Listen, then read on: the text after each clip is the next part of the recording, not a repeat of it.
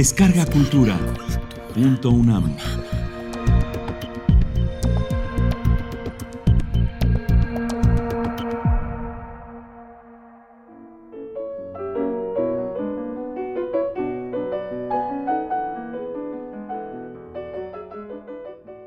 La química de los vínculos afectivos.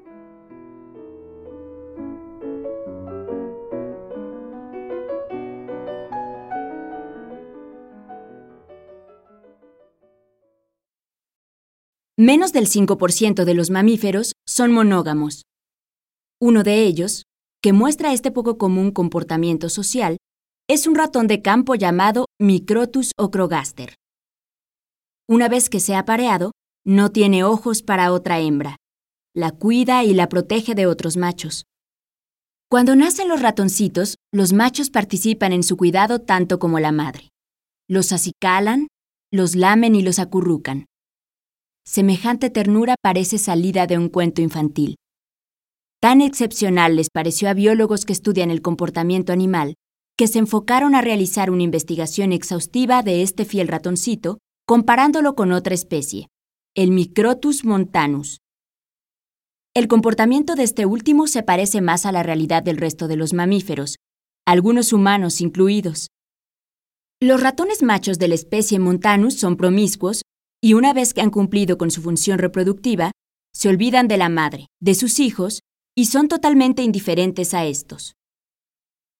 Al hacer una comparación de los genes de las dos especies de ratones, encontraron en el Microtus ocrogaster una mayor activación de aquellos que son responsables de la producción de sustancias que son receptores de dos neurotransmisores, la oxitocina y la vasopresina.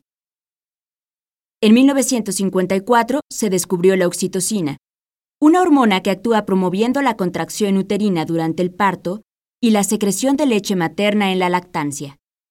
Esta hormona se produce en la región posterior de la hipófisis, una glándula situada en la parte inferior y central del cerebro. También se encontró que en esa región de la hipófisis se produce otra hormona, la vasopresina, que inhibe la producción de orina acción conocida como antidiurética. La estructura química de ambas es muy parecida. Se trata de polipéptidos que constan de una cadena de nueve unidades de aminoácidos. Ambas hormonas solo difieren en dos de estas unidades. Las hormonas son sustancias producidas por una glándula endocrina, así llamadas porque vierten su producto directamente en la sangre y por este medio llegarán al órgano o tejido objetivo en donde ejercerán su actividad, a diferencia de las glándulas exócrinas, que lo depositan en un conducto, como es el caso de las glándulas salivales. No fue sino hasta finales del siglo XX cuando se encontró que la oxitocina y la vasopresina actúan también en diversas partes del cerebro, pero en este caso no se trataba de las hormonas producidas por la hipófisis posterior, ya que éstas no pueden atravesar la barrera hematoencefálica que impide el paso de bacterias y de muchas sustancias que pueden dañar al cerebro. La barrera protectora la constituye el recubrimiento de las paredes de los vasos sanguíneos que llegan al cerebro. Estos presentan un tejido celular muy compacto y unido que solo permite la entrada de nutrientes, oxígeno y algunas moléculas pequeñas, a diferencia de los vasos sanguíneos del resto del cuerpo, en donde este tejido es más laxo y poroso.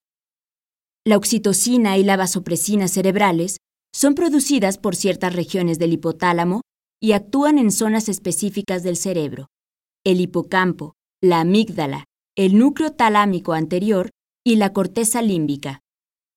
En estas regiones se procesan las emociones, el comportamiento, la memoria a largo plazo y el olfato. La oxitocina y la vasopresina producidas en el cerebro no actúan como hormonas, sino como neurotransmisores. Estos son sustancias que se producen en los extremos de las células nerviosas y se almacenan en pequeñas vesículas. Mediante una señal eléctrica, la neurona libera al neurotransmisor en el espacio entre ambas células y éste se adherirá a su receptor correspondiente en la siguiente neurona o célula, en donde ejercerá su acción específica.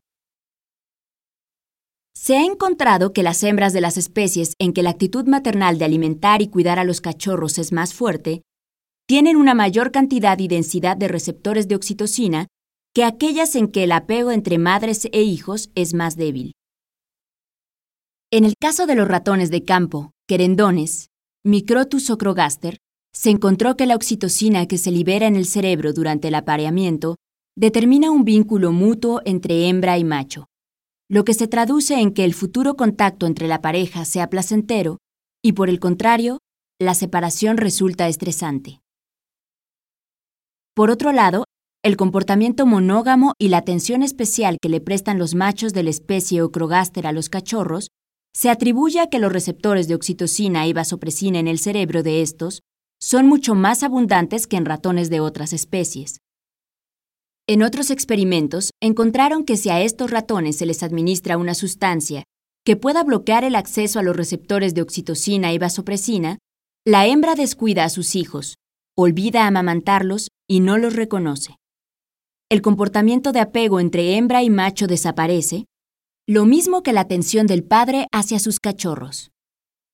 Estos experimentos muestran que la función de la oxitocina en el cerebro favorece la formación de conexiones neuronales entre los centros que regulan la sensación de placer y el comportamiento social. Los resultados de estos experimentos realizados en ratones condujeron de inmediato a los neurólogos y estudiosos del comportamiento a investigar si los vínculos afectivos y sociales entre los humanos también dependen de estos neurotransmisores. El método y el procedimiento que se llevó a cabo en ratones no puede realizarse en humanos, por lo que se tuvo que buscar la forma de hacer llegar oxitocina al cerebro. Encontraron que al aplicar por vía nasal un aerosol que contenga el neurotransmisor, este penetra en baja proporción al cerebro sin ser bloqueado por la barrera hematoencefálica, como sucedería si se aplicara por vía endovenosa.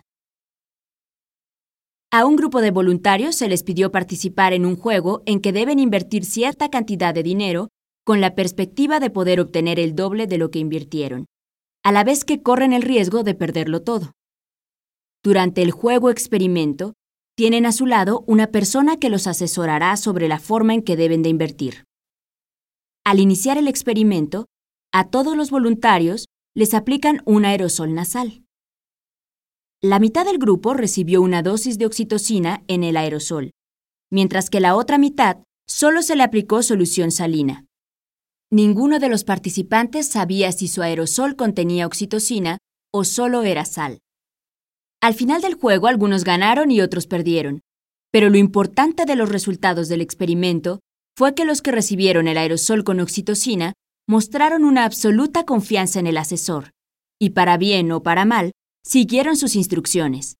En cambio, los que solo recibieron solución salina mostraron menor confianza en el asesor y casi siempre actuaron por su cuenta. La confianza es un elemento central en las relaciones humanas.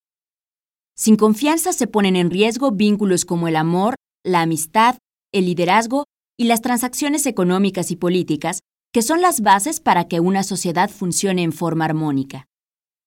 Aparentemente, la oxitocina favoreció que se estableciera un lazo de confianza porque reduce el estrés y el miedo, disminuyendo la actividad del lado derecho de la amígdala, la zona del cerebro que regula las respuestas emocionales. La evolución ha desarrollado un mecanismo mediante el cual los animales de una especie diferencian entre amigos y extraños.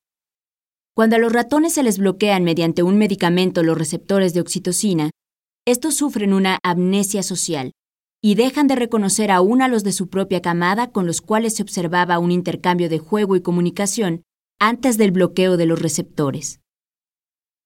Para saber si algo semejante sucede entre los humanos, se hizo un experimento en que a un grupo de voluntarios se les mostró una serie de fotografías que incluían imágenes de caras, esculturas y paisajes mezcladas en forma aleatoria.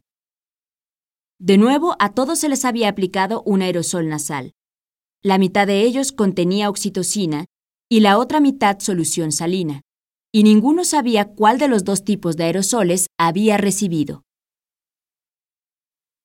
Unos días después, se les invitó a ver otra serie de fotografías semejantes. Algunas eran repetidas de la vez anterior y otras eran nuevas, se les pidió que recordaran cuáles fotografías ya habían visto en la serie anterior. Las personas que habían recibido la oxitocina recordaron las caras vistas días anteriores con mayor precisión que los que solo recibieron la solución salina. Sin embargo, no se observó diferencia cuando recordaban haber visto las de paisajes o esculturas. Cuando se trata de diferenciar entre amigos y extraños, los humanos, a diferencia de los animales, nos basamos más en las caras que en los olores. Aunque aún se desconoce el mecanismo por medio del cual la oxitocina favorece el reconocimiento de amigos, se cree que este neurotransmisor se libera durante las interacciones sociales y permite establecer una sintonía entre los participantes. La experiencia muestra que la interacción entre un recién nacido y su madre, o la persona que lo cuida desde los primeros días de vida, ocurre una liberación de oxitocina semejante. Esta, además de crear un vínculo entre ambos, tendrá una repercusión importante, ya que modulará a lo largo de toda su vida sus relaciones sociales y su vida emocional. Estudios realizados por psicólogos muestran que los niños que pasan los primeros meses de su vida en un orfanato en donde las condiciones no hacen factible el contacto físico que provoque la liberación de oxitocina, presentan dificultad para integrarse socialmente y hacer amistades verdaderas a lo largo de su vida aun cuando después sean adoptados por familias normales y funcionales. En un experimento se midió la secreción de oxitocina y vasopresina liberadas durante una interacción entre niños de 4 años y sus madres o madres adoptivas que jugaban con ellos. Durante el juego los abrazaban, les hacían cariños y cantaban los sonsonetes con que acostumbraban jugar con ellos.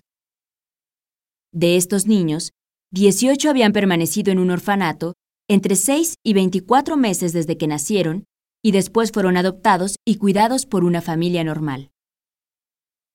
Otros 20 niños habían recibido el cuidado materno y contacto físico desde los primeros días de nacidos.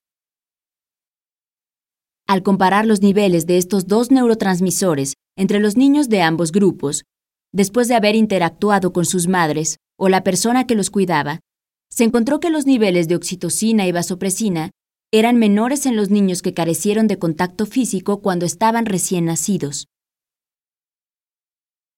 Aunque aún no se conoce a fondo el mecanismo de acción de la oxitocina y la vasopresina en el cerebro, los resultados experimentales han dado pie para buscar en estos neurotransmisores un posible tratamiento para afecciones neurológicas que afectan las relaciones interpersonales. Una de ellas es el autismo. Los afectados por este padecimiento tienen aversión por el contacto físico con la gente. Evitan el contacto visual y son incapaces de interpretar en el lenguaje facial o corporal los sentimientos de otra persona. Basándose en los experimentos arriba mencionados, un neurólogo aplicó oxitocina a un grupo de autistas adultos. En la mayoría de estos, aumentó su habilidad para reconocer caras e interpretar expresiones faciales. No está permitido realizar este tipo de experimentos en niños, pero este investigador asegura que la aplicación de oxitocina podría ser de mucha ayuda en niños cuando recién se les diagnostica el autismo. El lado siniestro de las neurociencias.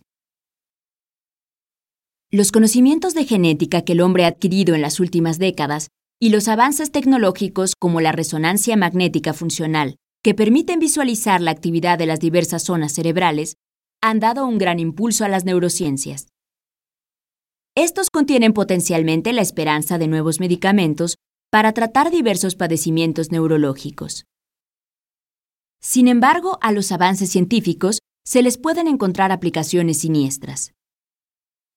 La Academia Nacional de las Ciencias de Estados Unidos recientemente reportó que el ejército de ese país, en un ambicioso programa, está diseñando al guerrero supremo. Este puede ser manipulado en el aspecto mental. A todos nos es conocida la anécdota de guerra en que un soldado al ver frente a él a otro soldado enemigo y darse cuenta de que es tan humano como él y que ambos están ahí por azares de la historia, sienten una empatía mutua que les impide matarse el uno al otro. En este proyecto, la administración de medicamentos que puedan bloquear la acción de la oxitocina evitará que se establezca algún lazo de empatía entre un soldado y el enemigo. Algo anda muy mal cuando la ciencia, en vez de beneficiar al hombre, se enfoca hacia la destrucción del mismo. En la mente nos queda rondando esta pregunta. ¿Pueden los sentimientos más nobles del ser humano, el amor, la amistad, la compasión, reducirse a unos pequeños polipéptidos que rondan por el cerebro? Hay quien asegura que así es. No obstante, la influencia del entorno, el ambiente familiar y educativo tienen un gran peso en las relaciones interpersonales. Niños que no tuvieron el cariño y el contacto de una madre al nacer llegan a vencer sus dificultades de relación interpersonal y alcanzan una vida normal y feliz gracias al ambiente en que crecen. Y quizá eso restablezca el equilibrio de los neurotransmisores que en un tiempo le faltaron.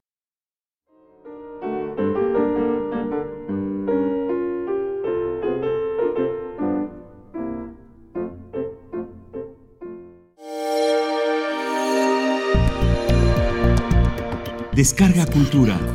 Punto UNAM.